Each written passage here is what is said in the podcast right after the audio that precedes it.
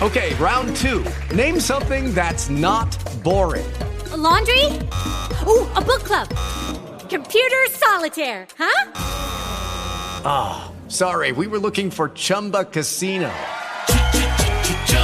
That's right. ChumbaCasino.com has over 100 casino style games. Join today and play for free for your chance to redeem some serious prizes. ChumbaCasino.com. No purchase necessary. Full prohibited by law. 18 plus terms and conditions apply. See website for details.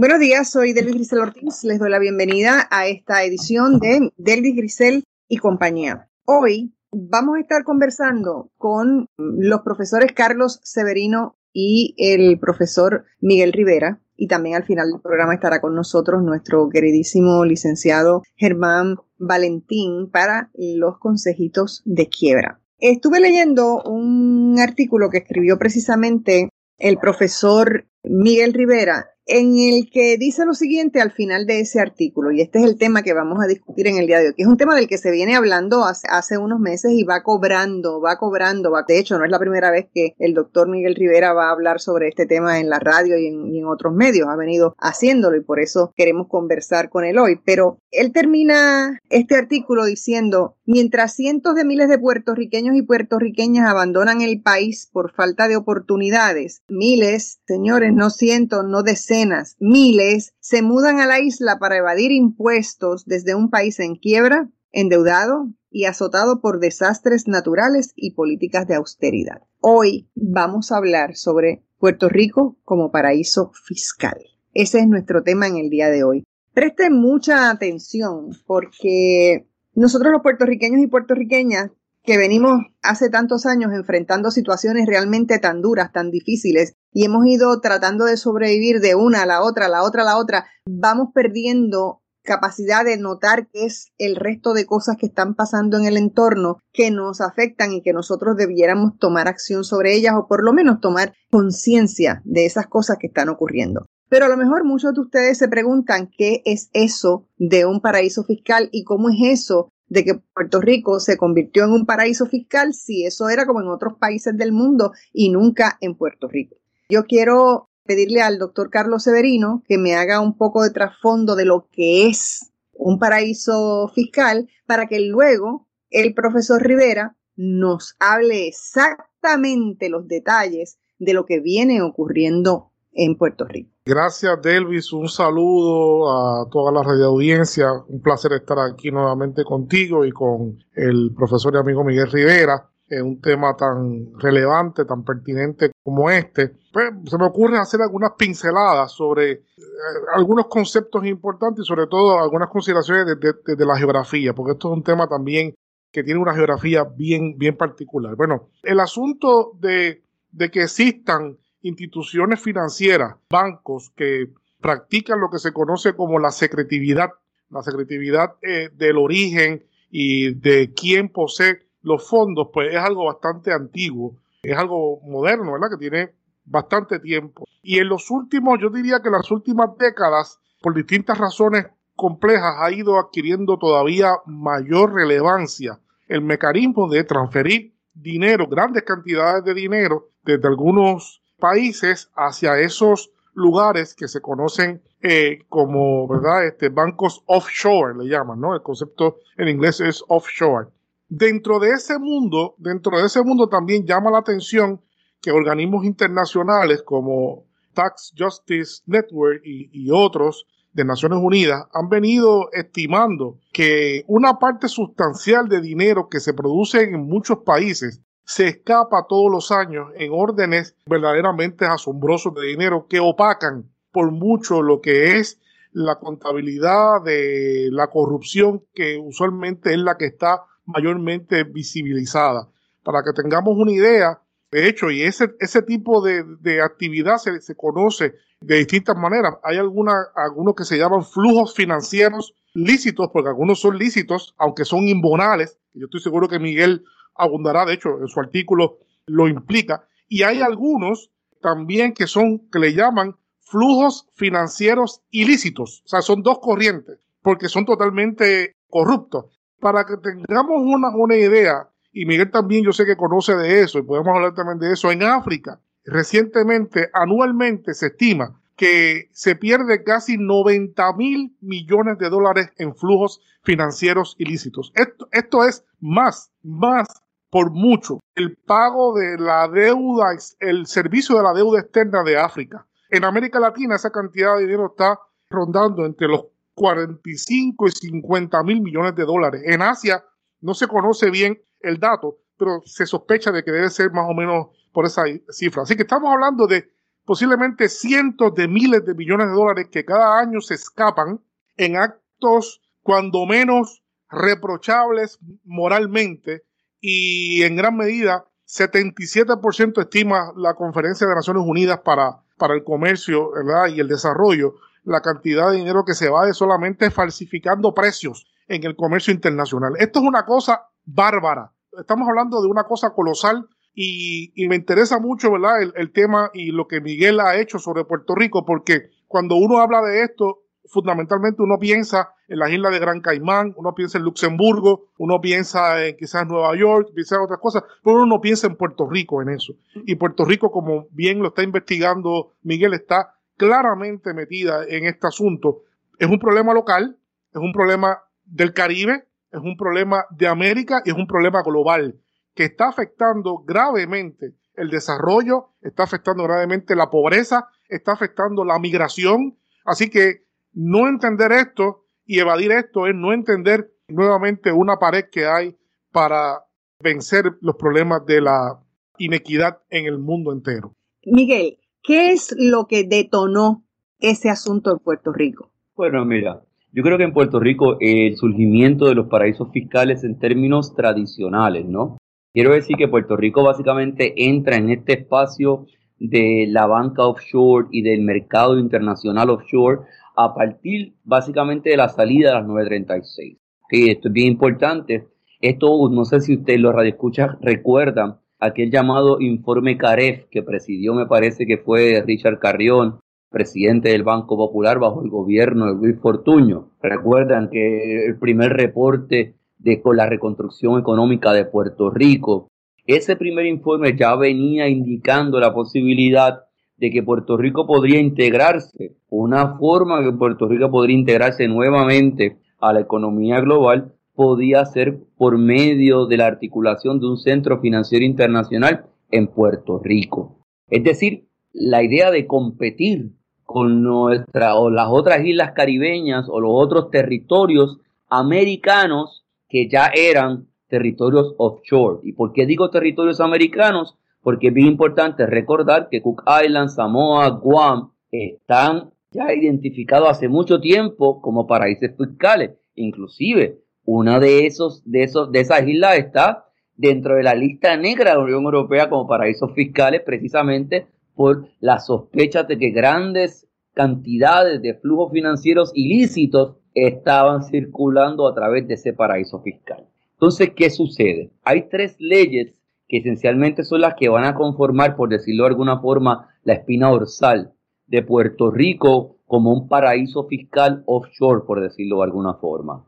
Y estas son la ley 273 del año 2012, que esa es básicamente la ley que esencialmente va a facilitar y va a crear las condiciones para que en Puerto Rico se abra toda una, se permita este, la apertura de bancos internacionales para ofrecer este tipo de servicios offshore en Puerto Rico. Para que tengan una idea, hoy día en Puerto Rico hay alrededor de 50 bancos internacionales operando en Puerto Rico que los puertorriqueños y las puertorriqueñas no conocen o conocen muy poco porque esencialmente son oficinas en la Milla de Oro, oficinas en Guaynabo o en cualquier otro distrito financiero del país en que se especializan específicamente en crear y facilitar lo que se llama una cuenta offshore a clientes privilegiados. ¿Y qué es una cuenta offshore? ¿Verdad? Porque es una pregunta que yo me imagino que muchos de ustedes se tienen que estar haciendo. La pregunta, lo que estamos hablando aquí es crear una cuenta financiera que facilite el flujo y el depósito de fondos financieros más allá de las regulaciones bancarias existentes en el país. Es decir, tratando de usar una metáfora que venga de la geografía, aunque no soy geógrafo, los países crean una territorialidad legal artificial que existe al margen del poder de las cortes, de la, las leyes y más importante aún del sistema de hacienda que se responsabiliza en cobrar los impuestos. Entonces, cuando tú tienes una cuenta offshore, eso literalmente lo que te permite a ti es estar fuera de las regulaciones contributivas, fuera de las regulaciones ordinarias que le correspondían a cualquier ciudadano y fuera de las regulaciones internacionales como aplicarían a un sujeto económico internacional ordinario. Porque literalmente eso lo que es como un espacio en el cual tú puedes sacar, meter y transferir tu dinero alrededor de todas estas redes internacionales de circuitos financieros, esencialmente con una, no vamos a decir sin regulación, por no decir que tampoco, pues, porque existen leyes, pero casi sin regulación alguna. Es muy interesante porque si tú vas a Puerto a, la, a cualquier pa, vas a Google y preguntas Puerto Rico as a tax haven, en Puerto Rico están esas compañías anunciándose, bufetes de abogados anunciándose cómo convencer a estos millonarios globales que vengan a Puerto Rico a abrir esas cuentas, porque una de las cosas positivas que se enfrenta el caso de Puerto Rico versus otros países es que aquí tú no tienes que entregar tu pasaporte para poder obtener una cuenta de ese tipo. En otros países sí, pero en Puerto Rico no hay que hacerlo. Es decir, puedes abrir una cuenta opción en Puerto Rico con algo tan bajo como mil dólares. Si obviamente estás conectado a los circuitos adecuados, porque eso no se lo van a dar a todo el mundo. Porque obviamente la expectativa es generar dinero a través de abrir ese tipo de cuentas. Conjunto con esto, van a ser las llamadas Ley 20 y Ley 22, que básicamente van a ser ese trípode de estos nuevos flujos financieros que están llegando a Puerto Rico, que si bien la gente lo que está viendo es que están comprando muchas casas y muchas propiedades y están promoviendo la gentrificación y están generando, están por aquí básicamente pasando todo su dinero sin pagar impuestos. Y no digo todo el dinero que genera en Puerto Rico, estamos hablando de los rendimientos de capital y de inversiones que ellos hacen a nivel global y en Estados Unidos. Y no le pagan al fisco americano se reportan como residentes aquí y filtran literalmente ese dinero para pagar solamente un 4% sobre los rendimientos de capital de millones, de cientos de millones de dólares o billones de dólares. Para que tengan una idea de la misión que esto ha llegado, Tax Justice Network, una ONG internacional que lleva años luchando contra la evasión corporativa contributiva, en su reporte del año pasado identifica a Puerto Rico como el país número 13 en el planeta, contribuyendo a la evasión contributiva global, responsable del 4%, responsable del 4% de la evasión contributiva global. Se estima que el gobierno de Puerto Rico perdió 5.5 billones de dólares, es decir, 5 mil millones de dólares por la evasión contributiva de estos actores y que terceros países, posiblemente los Estados Unidos es uno importante, esos terceros países perdieron alrededor de 9 mil millones de dólares pagos en impuestos por esas operaciones que se llevaron a cabo desde Puerto Rico. Interesantemente, el 40% de esos flujos financieros se estiman que se originan o se destinaron a las Islas Caimanes, que no es nada más y nada menos que no solamente el paraíso fiscal, uno de los más grandes del planeta, sino que es el paraíso fiscal de mayor predilección de Wall Street, los fondos de cobertura y los grandes inversionistas internacionales, principalmente con base en Estados Unidos, en Londres y en Suiza. Así que de lo que estamos hablando es que una parte importante de esos flujos están fluyendo por Puerto Rico, pero como bien sabemos, no se están reinvirtiendo en el país porque ni de cerca ese volumen de impuestos que habría que pagar sería representativo del volumen de inversiones que esa gente están haciendo aquí en infraestructura física o en compra de propiedades, que es realmente lo que están haciendo. Que eso es otro problema, porque la idea de pensar de que esa gente contribuye al país porque cobran propiedades es una noción sumamente deficiente de lo que un inversionista externo debería hacer para colaborar a la mejoría del país. Básicamente comprar las propiedades de los puertorriqueños y las puertorriqueñas, lo único que representa es que una propiedad que hoy estaba en manos locales y domésticas, hoy, mañana está sencillamente en las manos de una persona extranjera que no tiene compromiso alguno ni con nuestro país ni con nuestra sociedad. Y aquellos que vivimos en la zona de Santurce, en la zona del Viejo San Juan, aquellos que viven en Rincón, aquellos que viven en Dorado, aquellos que viven en Viejo San Juan, aquellos que viven en Isla Verde, saben muy bien de lo que le estamos hablando porque saben que han transformado nuestra zona residencial en nuestros barrios en villas de Airbnb donde cualquier cosa pasa, pero que a final de cuentas no hay un rendimiento real de beneficio para la comunidad esta gran panacea económica, al final de cuentas no ha representado ni ha rendido ninguna mejoría. Pero esta tradición de crear incentivos fiscales y de tratar a Puerto Rico dentro de la estructura de la acumulación capitalista estadounidense fundamentada en sistemas contributivos preferenciales es algo que en Puerto Rico data de 1920. Puerto Rico, si bien es un paraíso fiscal de nuevo tipo, de los tipos más contemporáneos ahora, es importante recordar que Puerto Rico lleva más de 100 años como un paraíso fiscal para las empresas estadounidenses. Eso es así. Tengo que hacer una pausa. Regresamos en breve. No se vaya nadie. Hello, it is Ryan, and I was on a flight the other day playing one of my favorite social spin slot games on chumbacasino.com. I looked over the person sitting next to me, and you know what they were doing? They were also playing Chumba Casino. Coincidence? I think not. Everybody's loving having fun with it. Chumba Casino is home to hundreds of casino style games that you can play for free anytime, anywhere, even at 30,000 feet. So sign up now at chumbacasino.com to claim your free welcome bonus. That's chumbacasino.com and live the Chumba life. No purchase necessary. VGW, void, prohibited by law. See terms and conditions 18 plus. Lucky Land Casino asking people what's the weirdest place you've gotten lucky? Lucky? In line at the deli, I guess? Aha, in my dentist's office. More than once, actually. Do I have to say? Yes, you do. In the car before my kids' PTA meeting. Really? Yes. Excuse me, what's the weirdest place you've gotten lucky? I never win and tell. Well, there you have it. You can get lucky anywhere playing at LuckyLandSlots.com. Play for free right now. Are you feeling lucky? No purchase necessary. Void where prohibited by law. 18 plus. Terms and conditions apply. See website for details. Estamos de regreso en Delvis Grisel y compañía. Si usted nos sintonizó un poquito tarde, debo recordarles que eh, hoy estoy conversando sobre Puerto Rico como paraíso fiscal. Estamos tratando de entender en qué estamos metidos eh, todos con esta situación y para eso estoy conversando con el profesor Carlos Severino y con el profesor eh, Miguel Rivera. La cosa es la evasión de impuestos. Entonces, tratando de, de, llevar una buena comunicación a la gente que nos escucha, si, si estas personas, si toda, toda esta cosa que se da en el mundo entero, si no ocurriese de esta manera y estas personas pagaran como les corresponde los, las contribuciones, ¿qué querría decir eso?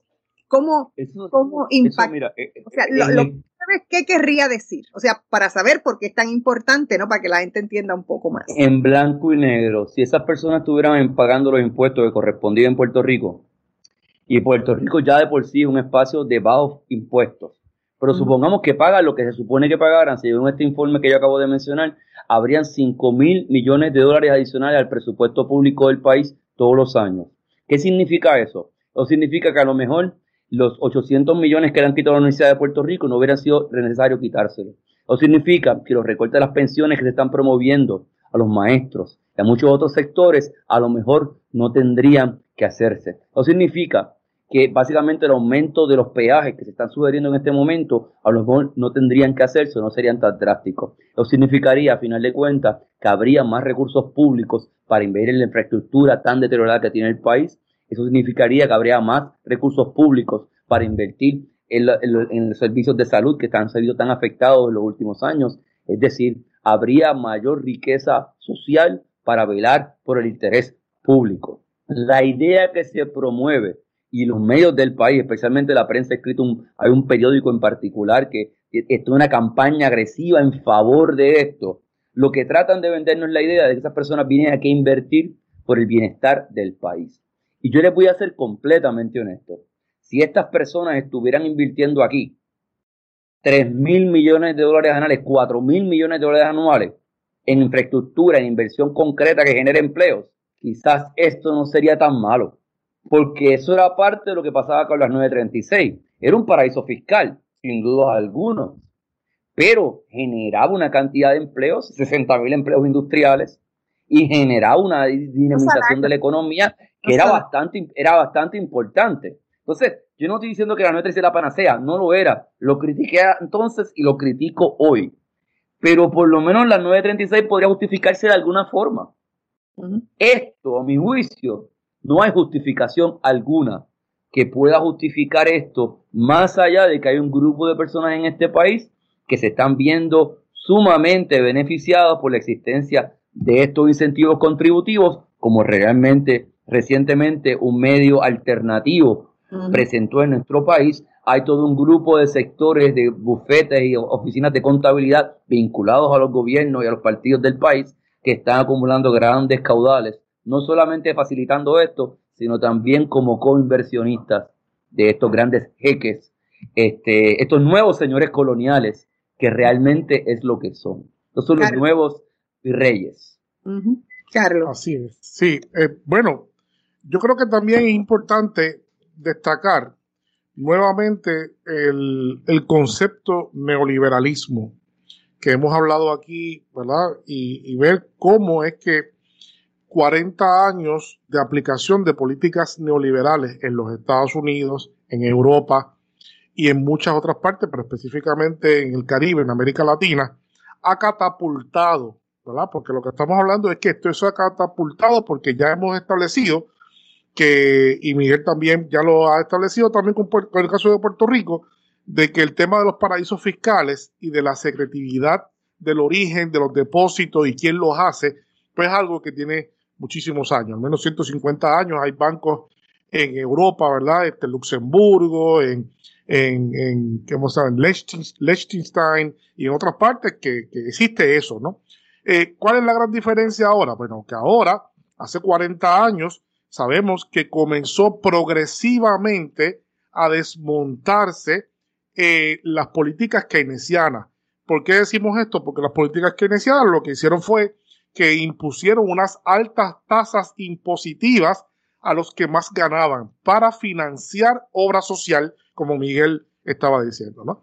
Eh, el neoliberalismo ha dado al traste con esa idea porque establece que el Estado no tiene que tener tanto dinero procedente de lo que se gana a nivel privado, Así que ha ido progresivamente estas políticas incrementando las, las ganancias y la acumulación de capital a unos niveles insospechados. Lo único que aumenta en el mundo son los multimillonarios y los multi, ¿verdad?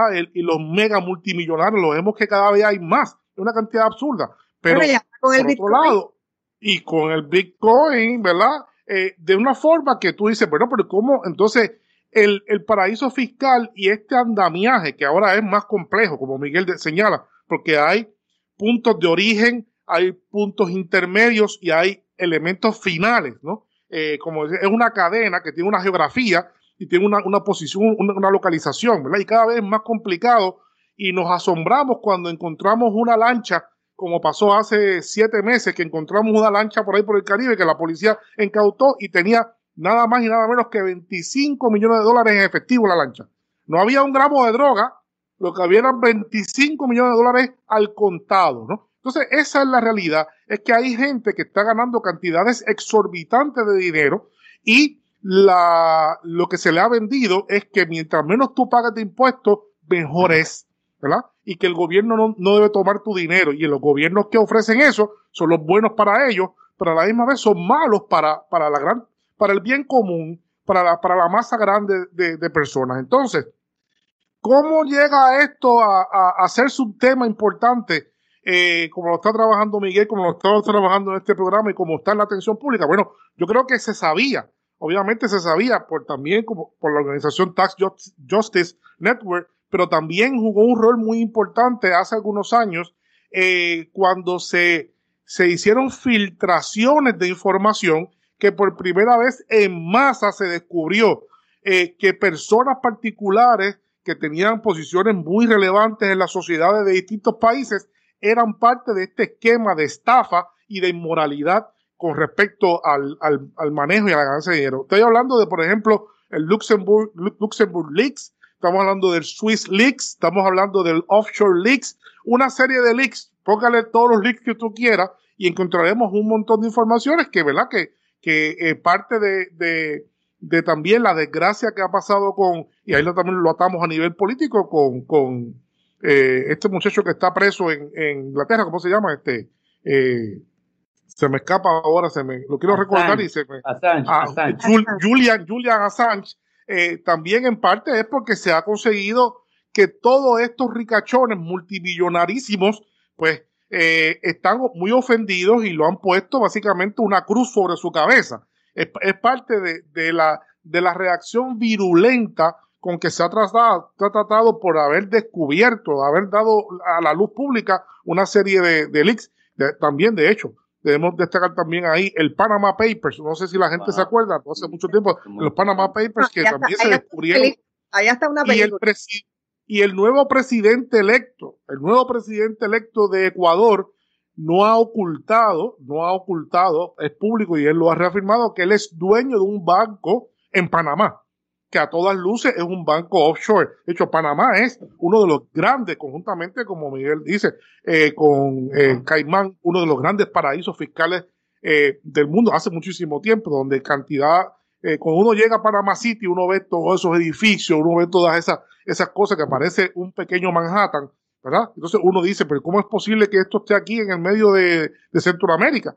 Y cuando la gente, los panameños se lo dicen a uno, esos son capitales ausentistas, como Miguel describía aquí, aquí en Puerto Rico. Así que eh, es bien importante destacar eh, eh, estos asuntos, estos escándalos alrededor, porque le ha dado visibilidad, gran visibilidad a este problema y de ese momento otros organismos importantes como eh, la propia CEPAL, la propia CEPAL ya tiene una, una, una metodología para trabajar con esto y la CEPAL dice claramente que la fuga de capital ilícita en América Latina y el Caribe eh, ronda alrededor del 25 a 30% del presupuesto de salud de América Latina y el Caribe. O sea, que, que demuestra ciertamente que esto es una cosa insostenible, insostenible, que tiene que ser denunciada con toda energía y tiene que ser revertida para que pueda haber nuevamente eh, prosperidad eh, uniforme. Bueno, si es que alguna vez lo ha habido, alguna idea de que podemos movernos en un mundo más equilibrado económicamente y que haya menos disparidades entre un pequeño grupo de personas que cada vez son más ricos y una gran mayoría de gente en todas partes cada vez son más pobres. Debemos decir que la CEPAL es la Comisión Económica para América Latina. Sí, sí correcto, sí, correcto. La Comisión Económica para América Latina, correcto. Sí, de, de, es un organismo perteneciente a las Naciones Unidas. Uh -huh, importante. Bueno, voy a hacer una, voy a hacer una pausa. Así que de inmediato regresamos en Delvis Grisel y compañía. Por favor, eh, With the Lucky Land slots, you can get lucky just about anywhere.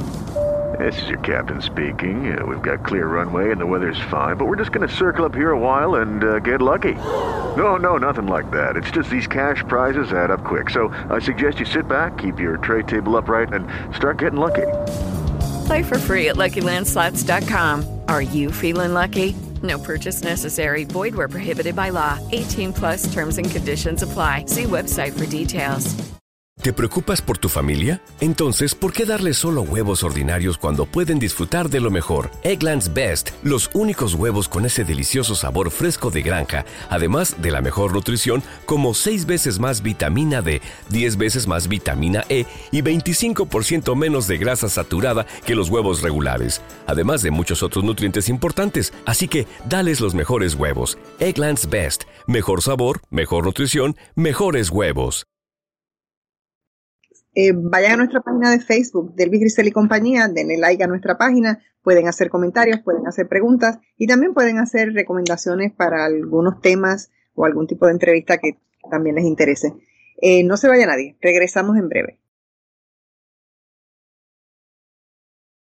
Estamos de regreso en Delvis Grisel y compañía.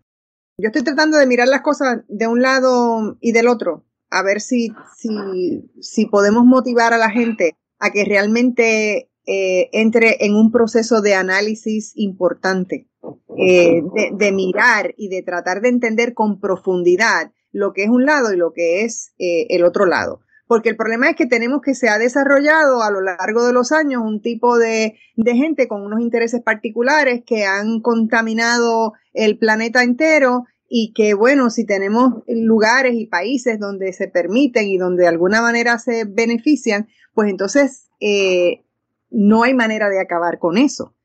Entonces, ¿cómo han dicho Luxemburgo? Han mencionado tres o cuatro países que vienen siendo hace mucho tiempo eh, paraísos fiscales.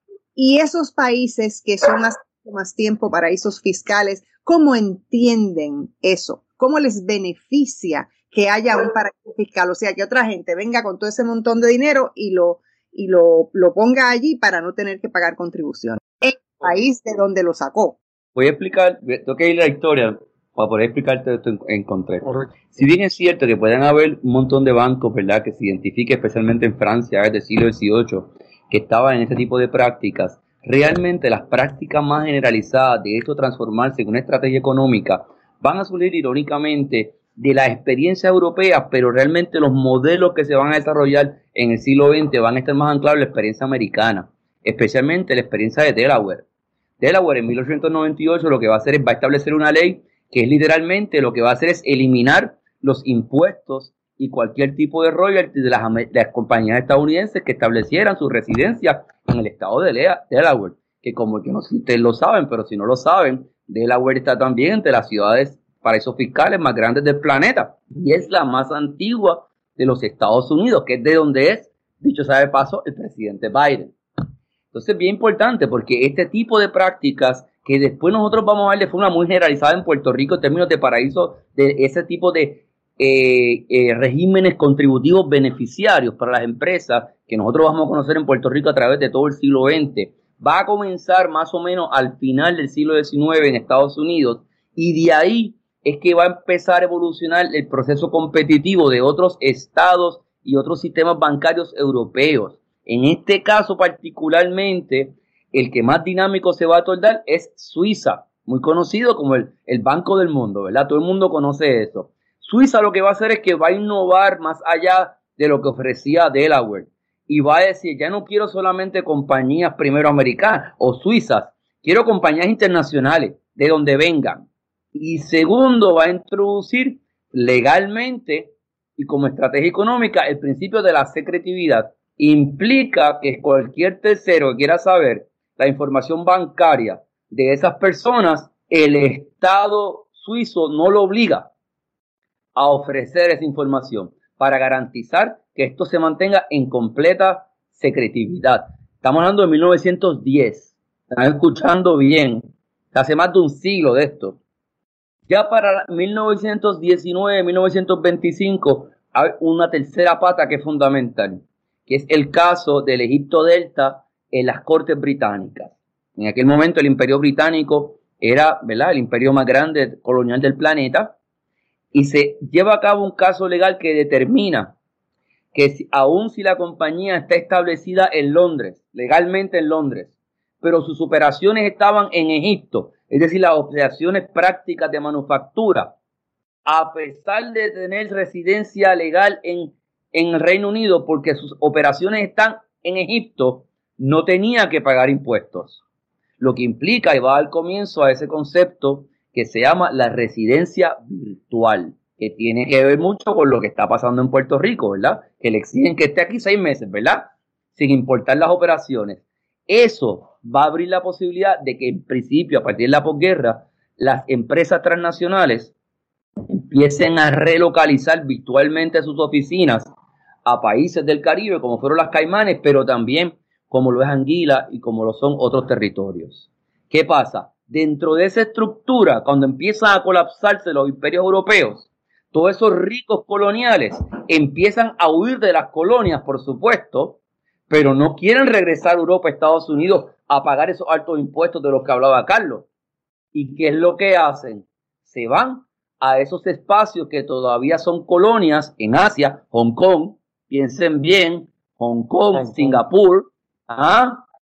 eh, eh, todo el Caribe holandés, todo el Caribe francés, todo el Caribe americano, a que se transforme en esos espacios donde toda esa fuente de riqueza se va a relocalizar de forma virtual. ¿Qué pasa, Delvis? Para, para tratar de contestar la pregunta. Esos paraísos fiscales europeos grandes, Luxemburgo, Liechtenstein, Andorra, City of London, Amsterdam, Suiza, son básicamente los que van a exportar estos servicios alrededor del planeta.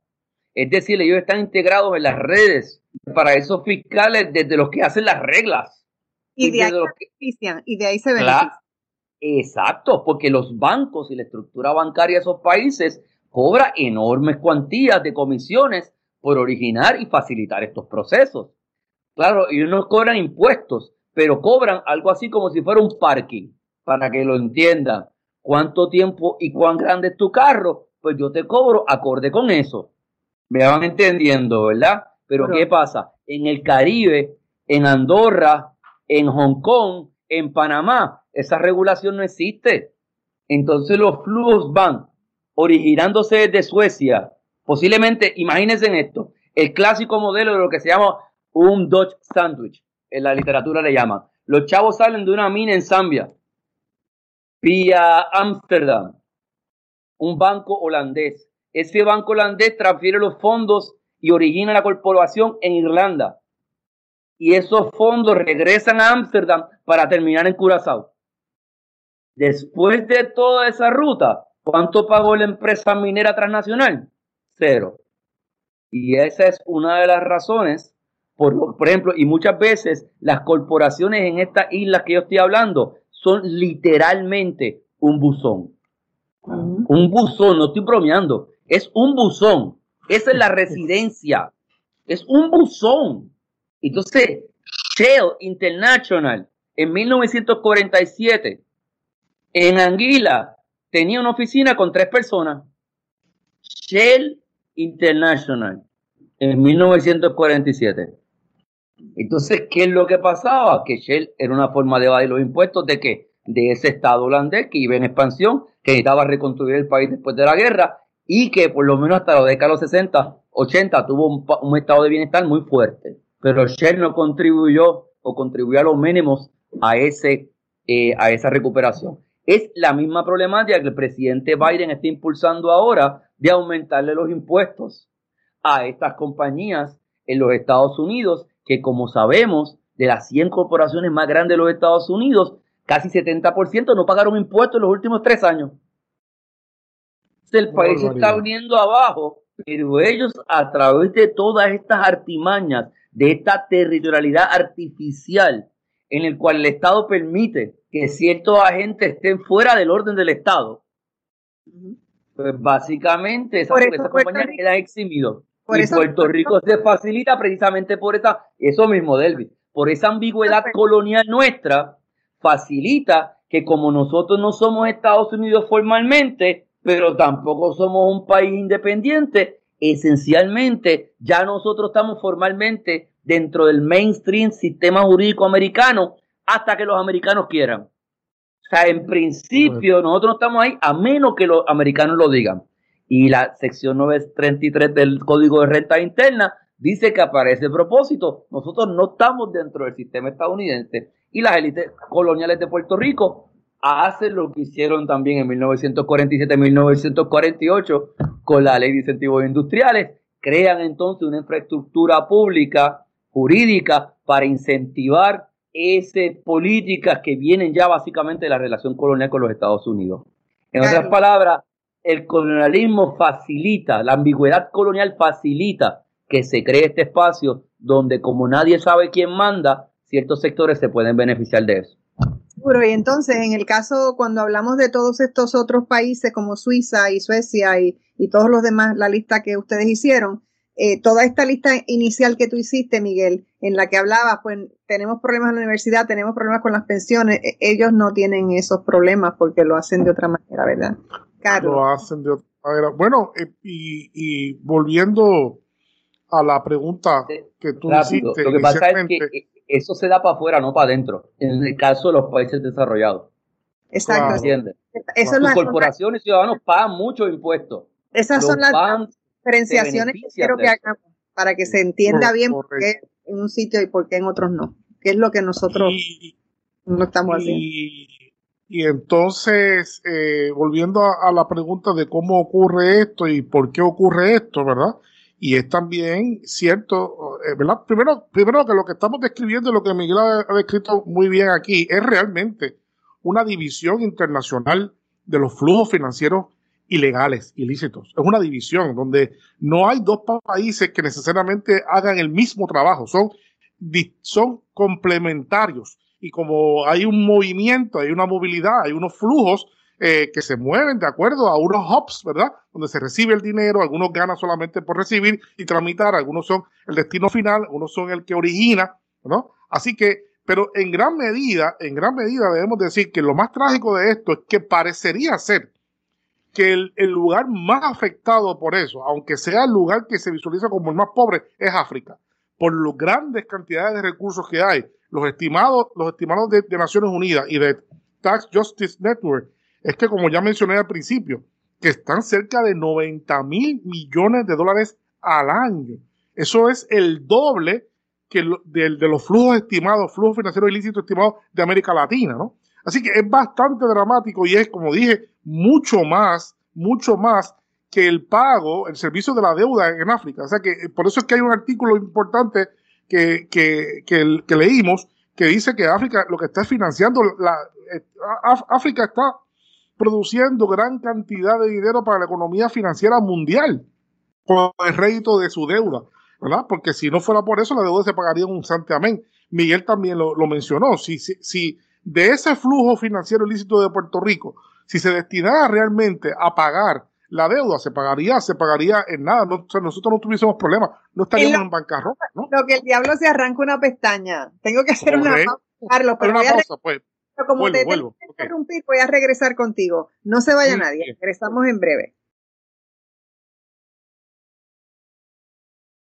Estamos de regreso en Delvis Grisel y compañía. Carlos, tuve que, que interrumpirte, disculpa, pero adelante. Sí, no, no, no, no hay problema. Eso estamos, estamos, sabemos que eso es regla de, eh, de la radio, ¿no? Así que no hay problema. Yo, lo- eh, bueno, eh, siguiendo la línea, eh, quiero destacar que la gente que nos está escuchando sepan que este problema también hay que visualizarlo como parte del asunto de la llamada corrupción, ¿verdad? La corrupción es algo muy lamentable que no queremos que ocurra, pero como vemos, las entidades públicas enfatizan más lo que jóvenes investigadores como Miguel y algunos otros que también he podido leer en América Latina están llamando crecientemente la petit, la, bueno, en francés petit corrupción, ¿no? La, petit, la, la pequeña corrupción, es la, corrupción del funcionario, ¿verdad? Un funcionario público o sea, que se echó el bolsillo tal cantidad de, de dinero.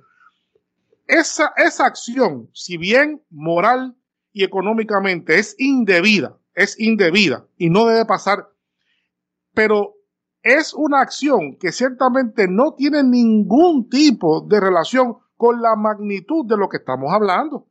Entonces, la atención pública no le da ningún tipo de presión al, al ámbito de la gran corrupción, esa gran corrupción que mueve tanto dinero y se enfoca más bien en, en la pequeña cosita aquí y allá eh, que tantos los organismos del gobierno se jactan de que, están, de que están combatiendo la corrupción cuando no están combatiendo nada, porque la verdadera corrupción no se está combatiendo, que, que es aquella, esa es la corrupción que está, que está provocando pobreza, que está acabando con la efectividad de- del Estado. Entonces, eso es una cosa muy importante que hay que ver. Por eso es que también la gente que nos escucha eh, tiene que saber que metodológicamente, que teóricamente, cuando uno habla seriamente de corrupción, uno habla también de salarios, de salarios. El tema de la corrupción, eh, de la petit corrupción, no se puede, no se puede hablar de ella seriamente, simplemente como un sermón moral.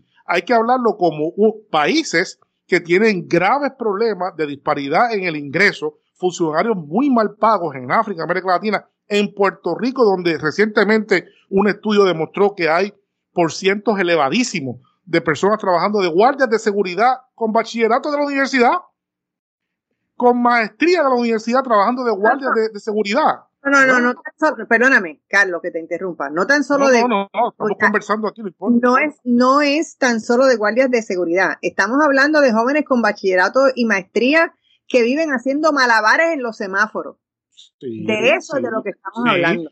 O, o profesores, o, o, o gente altamente cualificada, altamente, como mencionamos Miguel y hablábamos antes de, de, del programa, altamente cualificadas de las mejores universidades de, del mundo que están aquí en Puerto Rico con salarios de miseria. Entonces, cuando uno habla de eso es corrupción, eso es corrupción, mientras por otro lado, ¿no? Eh, eh, eh, se están escapando los dineros impunemente y hay muchísima gente que está participando aquí de eso, eh, que son invitados, son invitados a invertir. Y lo último que quería decir también, que es importante, lo último que quería decir, mencionar, es también volver a tu pregunta.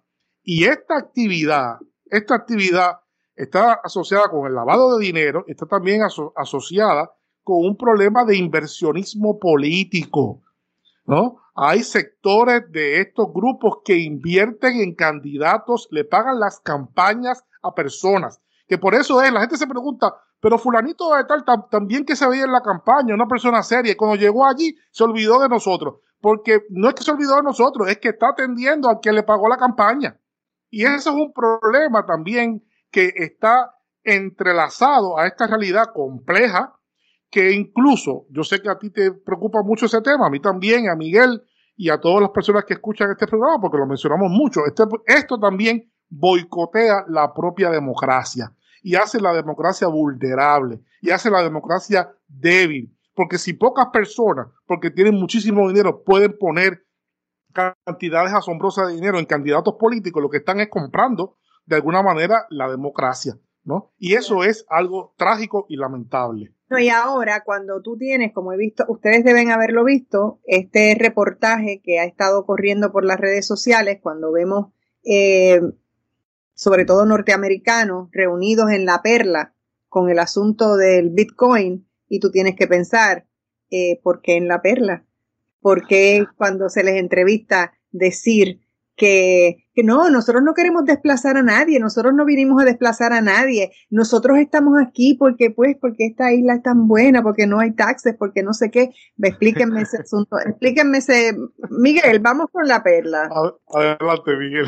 Es, es simple, esto es simple, estas personas han venido aquí a ocupar todos los activos de la capital puertorriqueña, en Dorado, en Rincón, y en dos lugares que ellos ya han identificado, Palmas del Mar es otro espacio, otro hubs que le pertenece literalmente a ellos. O sea, eso es literalmente le pertenece a ellos, ¿ok?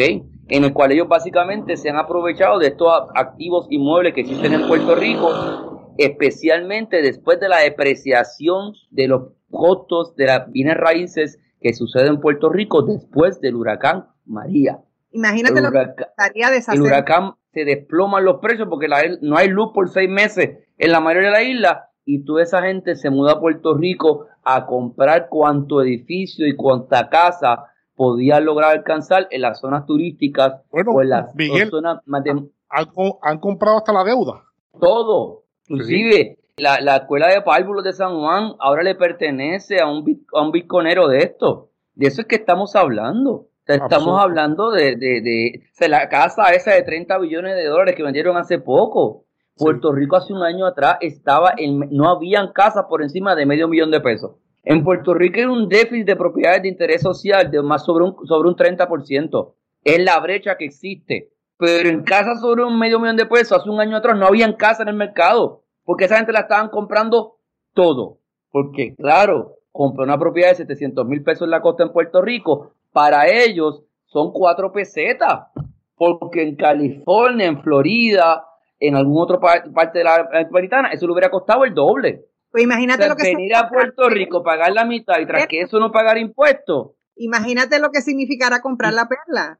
Incluso comprar, Vieques, eso es lo que y van a comprar la perla, van a comprar la perla. Te Por lo eso estoy diciendo ahora. Eso están Eso es allí. de ellos, ellos se van a quedar con aquello allí. Ellos se dieron cuenta que aquello es super cool. La van a comprar todo. Porque eso es lo que están haciendo. en Viejo San Juan, además- San Juan ya la mitad de los edificios posiblemente le pertenece a ellos. La perla tiene un valor escénico increíble. Yo no sé cuántos de ustedes han podido verla desde frente, desde el mar. Cuando uno, yo, yo no es que no he ido en yate y nada, he ido en kayak, así que yo no tengo yate, pero desde kayak uno, uno se para frente a la perla en el mar y es una cosa espectacular. Uno se da cuenta de el valor que tiene aquello. Bueno, ¿Ah? estar ahí dentro, estar allí dentro, ver la lucha que ha sido desde el principio, porque estos no son los primeros que quieren quedarse con la, con la perla y a- a- arrasarla, 100 años. arrasarla tiene cientos de años. Quiero decir- la quiero lucha decir- quiero dado, un momento, Miguel, y la lucha que han dado los, la gente de la perla por décadas y décadas y décadas para mantenerse allí. Eso es una, esto es una barbaridad, es profundamente doloroso. Miguel, adelante. Hablando del inversionismo político, estamos hablando de San Juan, las asociaciones y fines de lucro organizadas por los llamados Acta 2022, fueron de los principales donantes de nuestro amigo, el alcalde de San Juan actual, Miguel Romero. Y esto lo reportó el Nuevo Día. O sea, para que vayamos entendiendo también por dónde van los tiros en cuanto al poder político que esta gente ha acumulado, al menos a nivel municipal. Aquí en, bueno, digo en nuestro municipio, porque yo vivo en San Juan. Así que es interesante porque ese vínculo que Carlos estaba mencionando antes entre el dinero y las elecciones y los candidatos, aún en este caso particular de San Juan y de la Perla y de esta gente, parece que ese vínculo es transparente, es claro y es interesante porque no voy a dar de más, pero esa gente que están ahí y que se sientan en Invermemo en Puerto Rico, la gente que trabaja con FEMA, toda esa gente viene del mismo circuito. Esa gente están exactamente en los mismos networks en este país. Se reúnen en el Vanderbilt, se reúnen en ciertos lugares donde tú y yo no podemos entrar, a menos que seamos invitados o invitadas. Pero ellos están ahí planeando qué va a pasar con Puerto Rico. Exacto. Que es interesante lo que está pasando, es interesante porque eso está pasando con la complicidad de figuras como el gobernador, el alcalde y muchos abogados, abogadas y es firmas parte- del país es parte- que es sencillamente parte de se una están ideología. beneficiando, se están, se una se- beneficiando decías, de Miguel, se están beneficiando, es una ideología política, ¿verdad? Que, que hace esto posible. Es una, es una manera de pensar. Esto no es casual ni que aquel es malo, aquel es bueno. Es una ideología. Y es que una ha convertido estrategia, en y esto. también es una estrategia, es una estrategia concertada. Se me ha estrategia- tiempo, mi gente, porque tengo que darle paso a, a nuestro licenciado Germán Valentín, pero estoy muy, pero que muy agradecida de ustedes dos. Creo que ha sido un programa muy educativo, muy, muy formativo y muy intenso. Eh, gracias tanto a Carlos como a Miguel. Escuchemos ahora lo que tiene que decirnos el licenciado Germán Valentín. Adelante, Germán. Hola, buenos días. Hola, buenos días. Y esto ha estado interesantísimo y la alternativa de la quiebra es posible según nos vayamos empobreciendo como pueblo. Triste, pero... Bueno, hoy les hablaré de unos requisitos que muchas ocasiones ni se mencionan, pero que son esenciales en el proceso de quiebra para individuos. Me refiero a los certificados que tienen que obtener las personas antes de radicar su caso y antes de obtener un relevo o discharge. A partir del huracán María y luego de- del resultado de la pandemia, estos requisitos se suspendieron por la Oficina del Síndico de los Estados Unidos, que es una dependencia del Departamento de Justicia de federal. Sin embargo, entraron en vigor nuevamente en marzo de este año. El código de quiebra le requiere a todo individuo que tome un curso de educación de crédito en los 180 días previos a presentar su solicitud de quiebra. Como todo, este mandato no es absoluto, sino que tiene sus excepciones. Y algunas de estas excepciones son que no haya ninguna entidad que dé la orientación en el distrito donde vive la persona, que debido a la circunstancia sería eh, una circunstancia seria, perdón, no se puede obtener el curso, que se padezca de alguna incapacidad física o mental cuya naturaleza le impida tomar dicha orientación, o que se encuentre en las Fuerzas Armadas en una zona de combate. El otro curso es el de administración financiera y debe tomarse antes de concluir el caso, es decir, en los casos bajo capítulo 7 o liquidación después de la última reunión con el síndico y en los casos bajo capítulo 13 en cualquier momento previo a concluir el plan de pago. Para orientación sobre este tema y cualquier asunto relacionado con la ley de quiebra se puede comunicar conmigo al 787-403-1260. La orientación es gratis, gratuita y recuerde que la decisión de vivir libre de deudas está en sus manos. Gracias y será hasta la próxima. Muchísimas gracias, Germán. Hasta aquí nos trajo el tren. Muchísimas gracias por escucharnos. Que tengan un día maravilloso y sobre todo lleno de mucha paz.